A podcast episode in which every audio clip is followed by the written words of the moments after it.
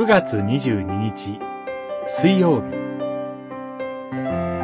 あなたのしもべを探してください。詩編。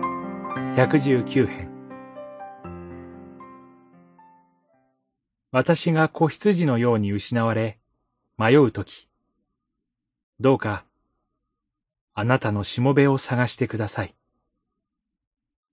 あなたの戒めを私は決して忘れません。119編、176節119編は一番長い詩編です。長くて全部読めないと諦めないで、この機会にぜひ前節読み味わってください。全体のテーマは神の言葉への愛です。ですから、教え、使命、定め、掟、裁き、言葉、仰せ、証、道といった言葉がたくさん出てきます。私たちが地上で神と共に歩み、最終的に永遠の命の恵みへと導き入れられるために与えられているのが神の言葉です。神の言葉は甘いばかりではありません。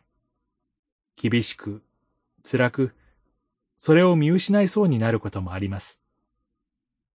神の言葉をめぐる様々な状況、願い、祈りが、この詩篇には散りばめられています。そして、最後の176節で、詩人は叫びます。私が子羊のように失われ、迷うとき、どうか、あなたのしもべを探してくださいと。私たちには、生ける言葉、キリストが与えられています。